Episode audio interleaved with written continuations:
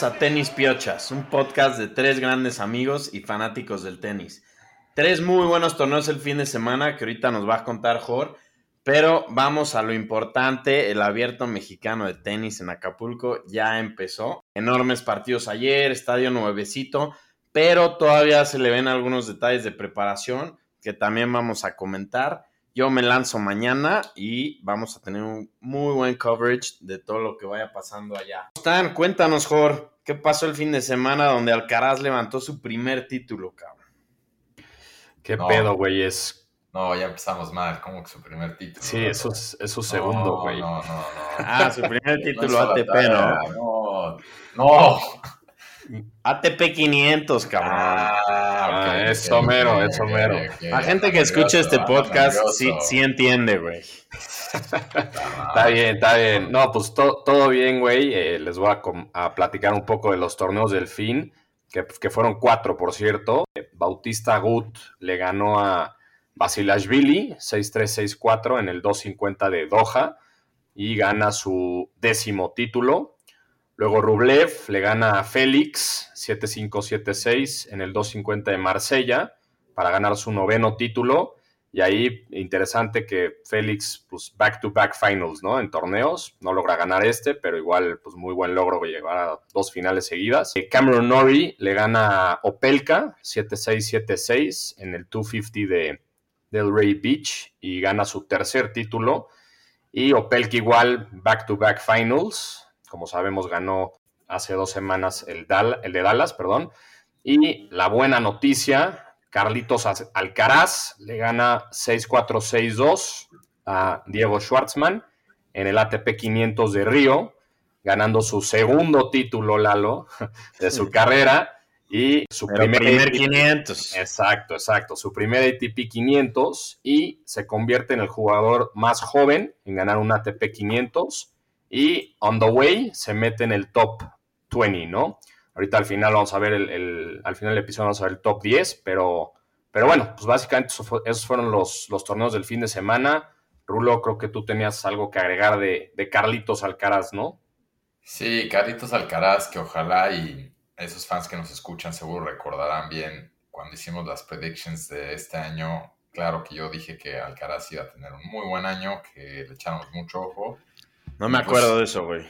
No, Lo mismo decías estoy de Estoy hablando de los fans, no estoy hablando de ustedes. Ustedes obviamente tienen su confirmation bias a lo que van diciendo a su favor, pero bueno, siempre dije que viéramos al Alcaraz y vale la pena, no si vieron, pero tuvo que jugar dos partidos el sábado donde le ganó en el mismo día a Berretini y luego a Foggini. Entonces, y llegó a ganar después la final que le ganó a Schwartzman. Entonces, se, con- consolidó bastante bien ahí en la silla.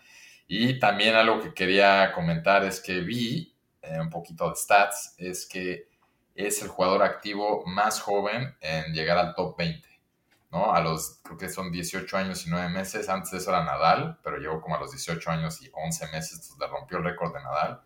Eh, Federer, Djokovic, etcétera, todos llegaron más o menos a los 19, al top 20, y Alcaraz ya está en el top 20, entonces impresionante lo que está logrando y digo, Sí. ya vimos gimnasio día y noche por cómo está. Sí, es lo Vamos que quería decir, güey. Está hecho una bestia, cabrón. sí, sí. Sí, qué se, pedo. ve, se ve que. pues, yo creo que en el off-season le dio puro gym y no paró de comer porque está mamadísimo. Pero sí, increíble la actitud que trae, el equipo que trae atrás. Se va para grandes cosas. Exacto, Con el mosquito Ferrero de coach. exacto. Y también muy, muy en su camino diciendo que no es el próximo Nadal, que es el próximo Alcaraz. Entonces, bien por Carlos. Y bueno, ahora vamos a subir un poquito más de Sudamérica al nuestro bello México, donde arrancó el abierto mexicano de tenis ayer. Y primero que nada, pues una disculpa también por los comentarios de la semana pasada, Lalo, que mandamos de corresponsal a, a que nos dijera cómo iba todo.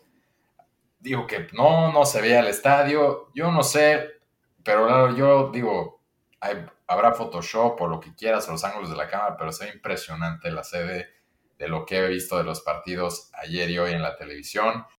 Ahorita hablamos de- del primer día, pero nada más avisarles que Medvedev ya ganó. Ahorita mientras empezamos el podcast, Medvedev acaba de ganar su primera ronda y ya salió a la cancha Nadal, ¿no? Entonces ya está jugando Nadal. Pero vamos a hablar del primer día, donde creo que para los organizadores no pudieron haber pedido un mejor primer día. Tres cosas, los tres partidos más largos en la historia del abierto se jugaron ayer. Dimitrov contra Kozlav, un partidazo, 3 horas 21 minutos, es el partido más largo de la historia del abierto. Pierde Dimitrov, no sé cómo, eh, pero Kozlav con todo y que tenía calambres, lo saca. Isner, Verdasco habían jugado uno antes de 3-16, donde Verdasco, como es el de lo que tiene fama, choqueó al final y lo dejó ir.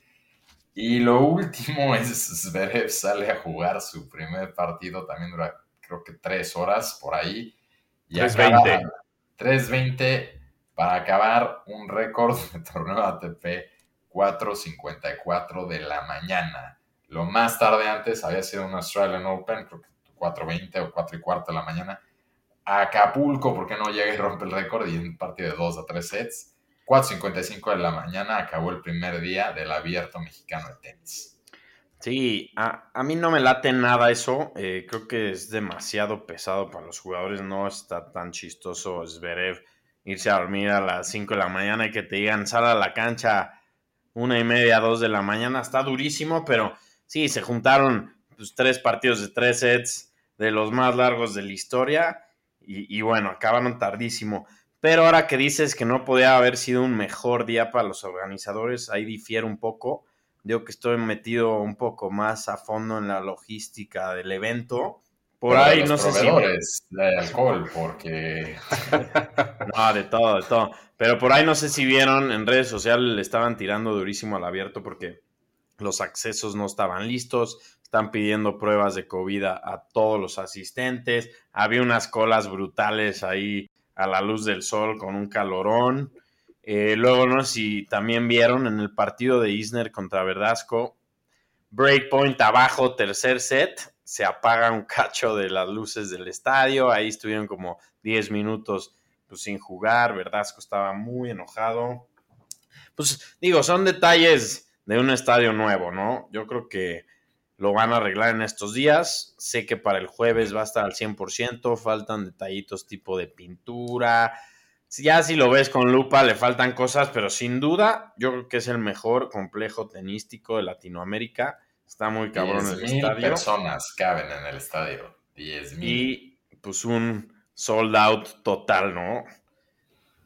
Sí, impresionante la verdad cómo, cómo quedó todo. Y como dice Rulo, creo que no podrían haber pedido los organizadores un mejor primer día. O sea, estadística tras estadística, récord tras récord y demás. Un dato interesante también, no sé si vieron que el partido de Dimitrov contra Kozlov, Kozlov estaba entrenando con Nadal, de hecho, en, en una de las- canchas y dijo, lo entrevistaron al final y dijo que iba 3-3 en el primer set jugando con Nadal de exhibición, de entrenamiento, y que de la nada se le rompió la, la cuerda de la raqueta a Nadal, la fue a cambiar y que este güey dijo, bueno, pues voy a ver mi celular. Vio su celular y que tenía puta 20, 30 mensajes de los organizadores del abierto como, güey, jálate a jugar contra Dimitrov, you're, you're in the draw. Literal, entró y pues, se chingó a Dimitrov, ¿no? Entonces, un, un, este, una historia bastante interesante. Y al final, de hecho, en la, en la cámara que firman siempre ahí, pues pone un mensaje o su, su autógrafo, puso, en, en, inglés puso como, sorry, I left you in the training eh, court, Rafa. Entonces, muy, muy, este, muy chistosa historia. Y también dijo que, pues Nadal estaba muy, muy orgulloso de él, ¿no? Y de hecho, en lo que son las cosas, si Nadal ahorita, que probablemente va a ganar, va contra Kozlov en segunda ronda, ¿no? Entonces, el, el, la famosa lucky loser, ¿no? Sí, algunas cosas interesantes o raras en el draw. Obviamente Alcaraz se bajó del torneo después de ser campeón la semana pasada. Opelka también se baja, que iba a tener un first round contra Nadal, que siempre es peligrosísimo. Y a mí lo que se me hace, pues no, no estoy de acuerdo que le dan wild card a Feliciano López y a Verdasco, dos jugadores que ya están sumamente fuera de su prime, y, pero son muy queridos aquí los españoles, ¿no? Y Oye. aquí, de breaking news, estoy viendo que Berretini se retira de su partido. eh, No, bueno. con- contra Tommy Paul. Entonces, pues ya hay dos bajas importantes, ya está Berretini fuera. Yo tenía muchas ganas de ver a Sebastián Corda, que también perdió ayer. Pero bueno, ahí se va desarrollando. Oye, perdón la ignorancia y no sé si esto ya, ya ha pasado más años o ese es el primero, pero ya no hay torneo de mujeres. Solo ya Ya no, güey.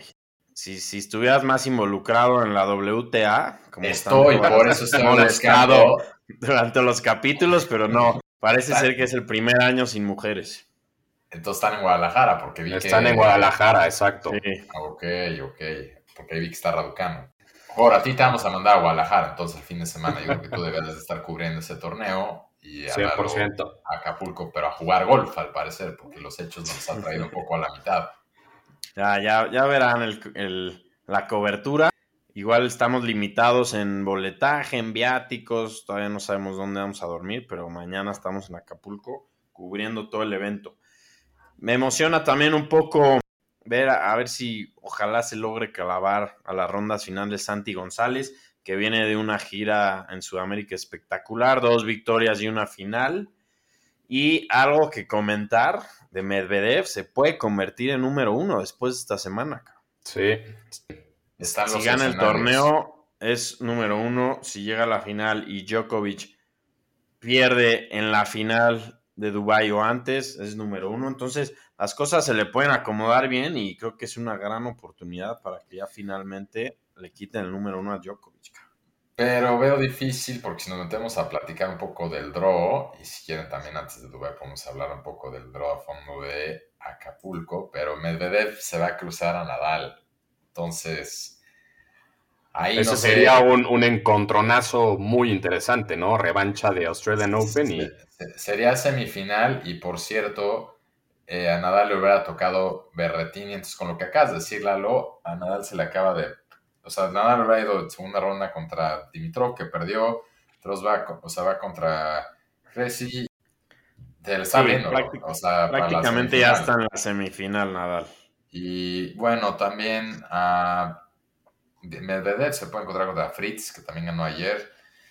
Entonces, no sé, veo difícil ganarle a Nadal en Acapulco. La gente seguramente va a ser muy favorito y Medvedev con el calor del bello puerto y la gente en su contra, no sé si pase esa semifinal. Pero bueno, me Justo- estoy adelantando. Justo est- estaba pensando en eso. Ahorita estoy, mientras que, que hablaban ustedes, estoy viendo aquí el, eh, el último punto del partido de Medvedev y pues la gente sí parece que está como festejándole bastante la victoria.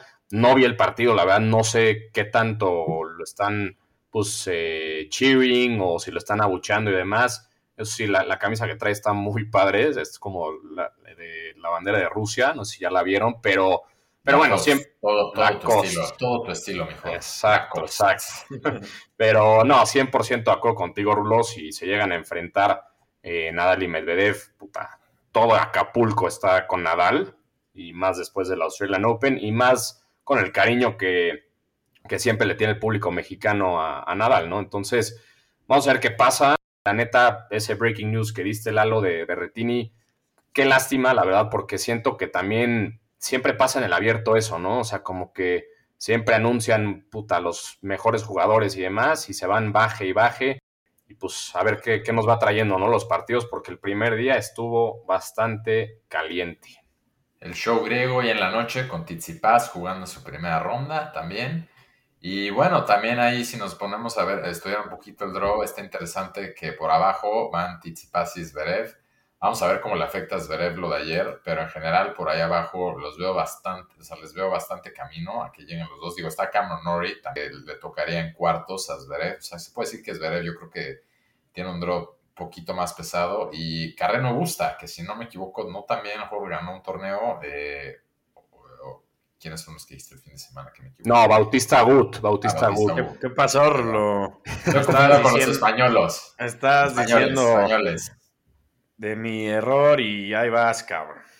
Entonces, No, No, sí, pero eh, Carreño, Carreño Busta siempre es un, un rival Sí. bastante difícil y más también que Zverev pues eh, está yo creo que muerto, ¿no? Después de haber acabado su partido cuatro y media, no es de que se fue a dormir así 4.45, pues les tiene que hacer su masaje, su fisio, todo el rollo después y pues, están súper con la adrenalina del partido. Entonces yo creo que se durmió ese güey 7, 8 de la mañana, ¿no? Entonces yo creo que se le va a ir acarreando ahí el cansancio. fue a surfear. Eh, Sí, no, hoy es, más estilo. Tsitsipas. Pero, ¿Y ¿Cómo, eh, cómo ven, ¿Cómo ven la predicción del draw? ¿Quién te gusta, Rulo? mm, me gusta, a Nadal se lo veo bastante fácil. Eh, yo creo que Nadal, no sé si Nadal, Nadal llega a la semifinal contra sí, va a poner a Medvedev, eh, pero Nadal está en la final. Y por abajo va a llegar, híjole, Zverev, no sé, siento que no sé ni si llega a la semifinal. Vámonos por lo mismo siempre, ¿no? ¿Verdad? Tsitsipas va a llegar a la final por abajo. Ya No lo mames, güey. A ver, güey, su camino a la semi está bastante viable. A ver, Zverev- siempre lo escoge, entonces va a lo al- más fácil. algún día le algún va a pegar. Sí, estoy de Bueno, acuerdo. a ver, vean ustedes, yo, a ver, les acabo de dar mi análisis de qué hay detrás. O sea, estoy poniendo a Tsitsipas, ¿por qué?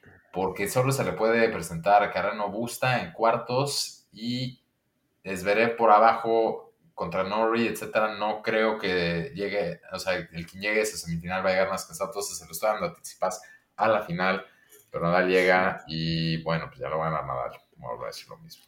Estoy, estoy de acuerdo contigo, Rulo, en, en, en que Tsitsipas tiene un draw bastante fácil, ¿eh? la verdad. O sea, como dices, su, par- su primer partido difícil sería contra Carreño Busta y después, pues ya Zverev si llega, ¿no? Pero creo que yo, híjole, está, está un poco difícil quién llega a la final, pero yo creo que Nadal, la verdad, va a llegar por, por, por el, público que trae encima, el, el momentum que trae del Australian. Eh, la semi 100% va a ser Medvedev-Nadal.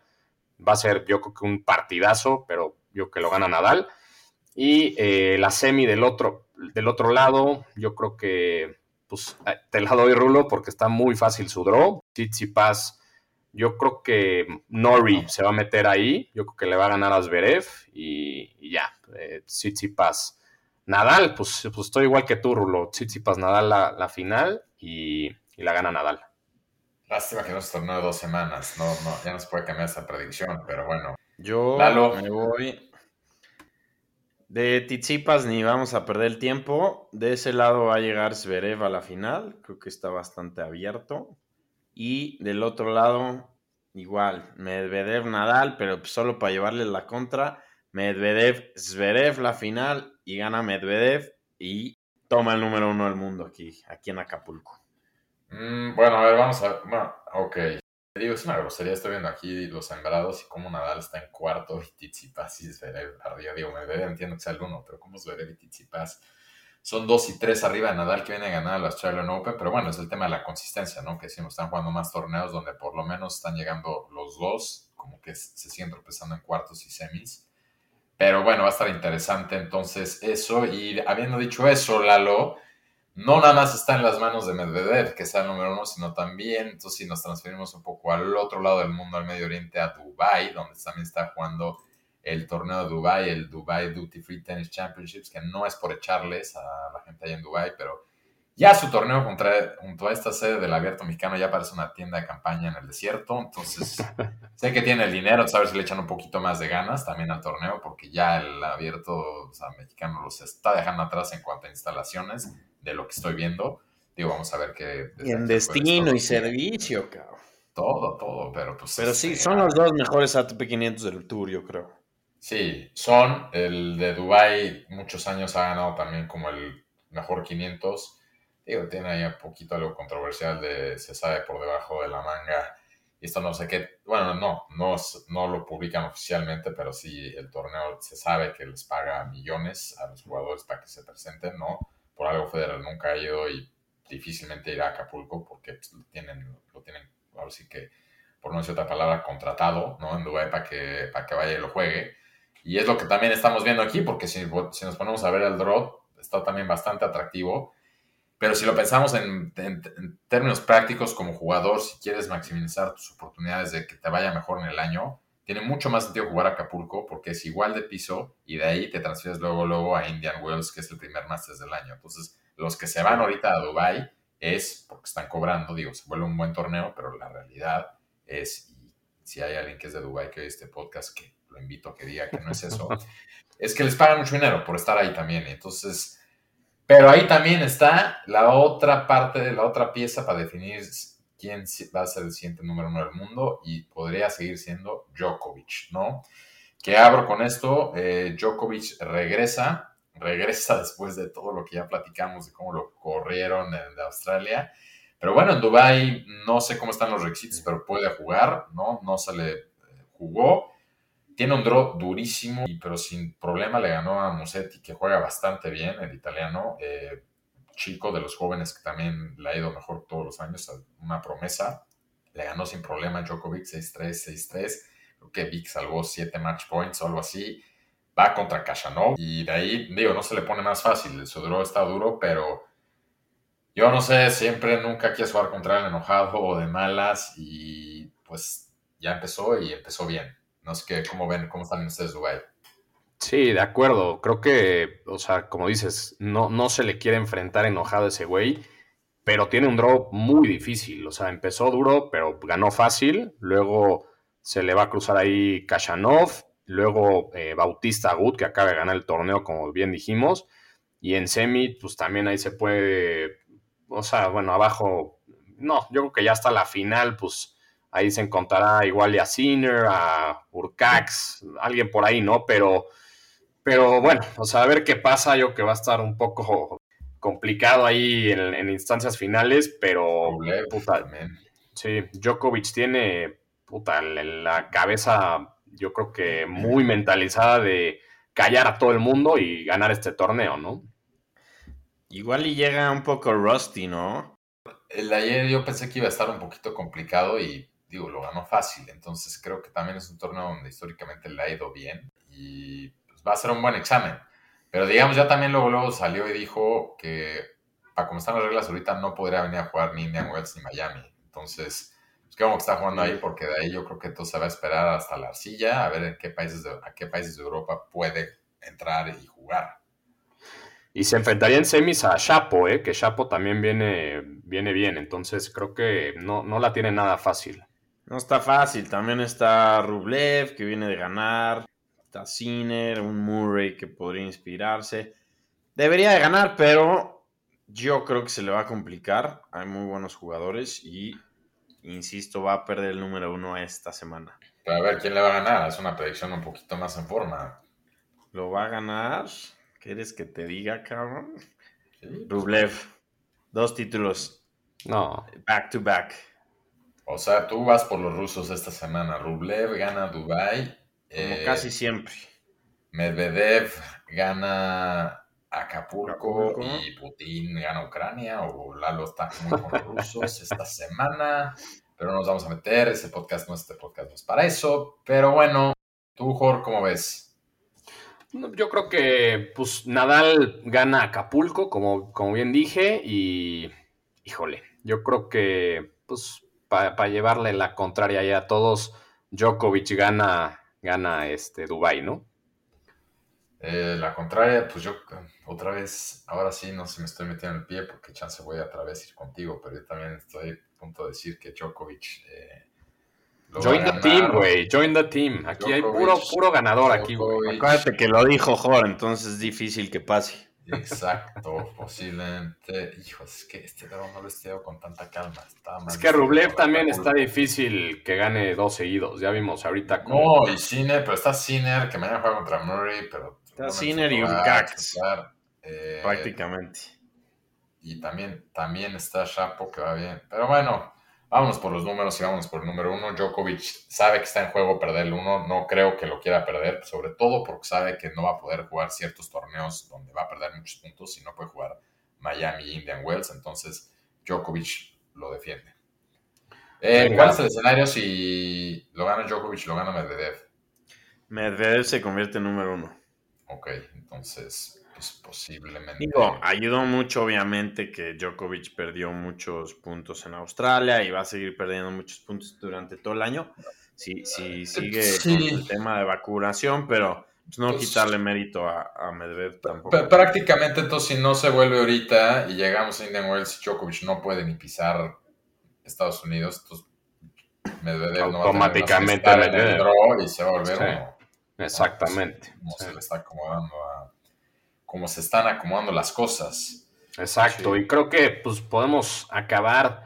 ¿Ya Con te el tienes top. que ir o qué? No, no, pero estoy viendo aquí el tiempo para que, Ah, que la gente no diga, puta, ya, ya nos estamos durmiendo aquí. Tengo que empacar. Exacto, Lalo tiene que empacar y ya me estuvo aquí mandando unas fotos de su cena, que ya le dio hambre. Entonces, pasamos al top 10 y a felicitar a Lalo, ¿no? También. Nos vamos mañana al Bello Puertos de temprano. El clásico chilangazo lo damos el miércoles para ya jueves, viernes y sábado, pues vender patrocinios, ganar seguidores, conseguir un par de fotos y saludos a los seguidores de Tenis Piochas. Ya saben, todo el desmadre del mejor evento social en México, pero ahora también tiene tenis. ¿Cómo, ¿Cómo está la agenda? Entonces, ¿qué días vas a ir al tenis? ¿Qué días vas a ir al golf? Yo ¿Qué días voy, tienes las juntas comerciales que platicamos con nuestros posibles patrocinadores? mira, ahorita te puedo decir que voy al tenis toda la tarde, noche de jueves, viernes y sábado, al golf probablemente viernes y sábado en la mañana y las juntas comerciales, pues vamos a ver dónde se acomoda, ¿no? Todavía no están confirmadas. En el avión de regreso. Ahí vamos a sacar algo, tú no te preocupes. Va a ser redituable este viaje. Venga, pues nada más eh, aquí acabando pues con el top 10, ¿no? Que Djokovic está de 1, Medvedev de 2, Zverev 3, 4 Tsitsipas, 5 Nadal, 6 Berretini, 7 Rublev, 8 Casper Ruud, 9 Félix y 10 Yannick Sinner. Luego nos, no, luego nos pasa el de la WTA, por favor. Eh, Claro. Y Alcaraz 20 también, como dijimos. Shout out porque llega, es el más joven activo en estar en el top 20. Oye, Rulo, hay unas, unas palabras para, para Lalo, que fue su cumpleaños. Pues no hay más. Yo, como siempre, intenté marcarle, pero imposible encontrarlo. No sé si estaba en el golf, en la celebración, preparando el podcast, pero no, pues se ve. Felicidades, Lalo. Eh, qué bueno que igual pudiste llegar listo, te veo fresco, te veo más joven. Entonces, muchas felicidades y que espero que los seguidores también te hayan mandado mucho amor.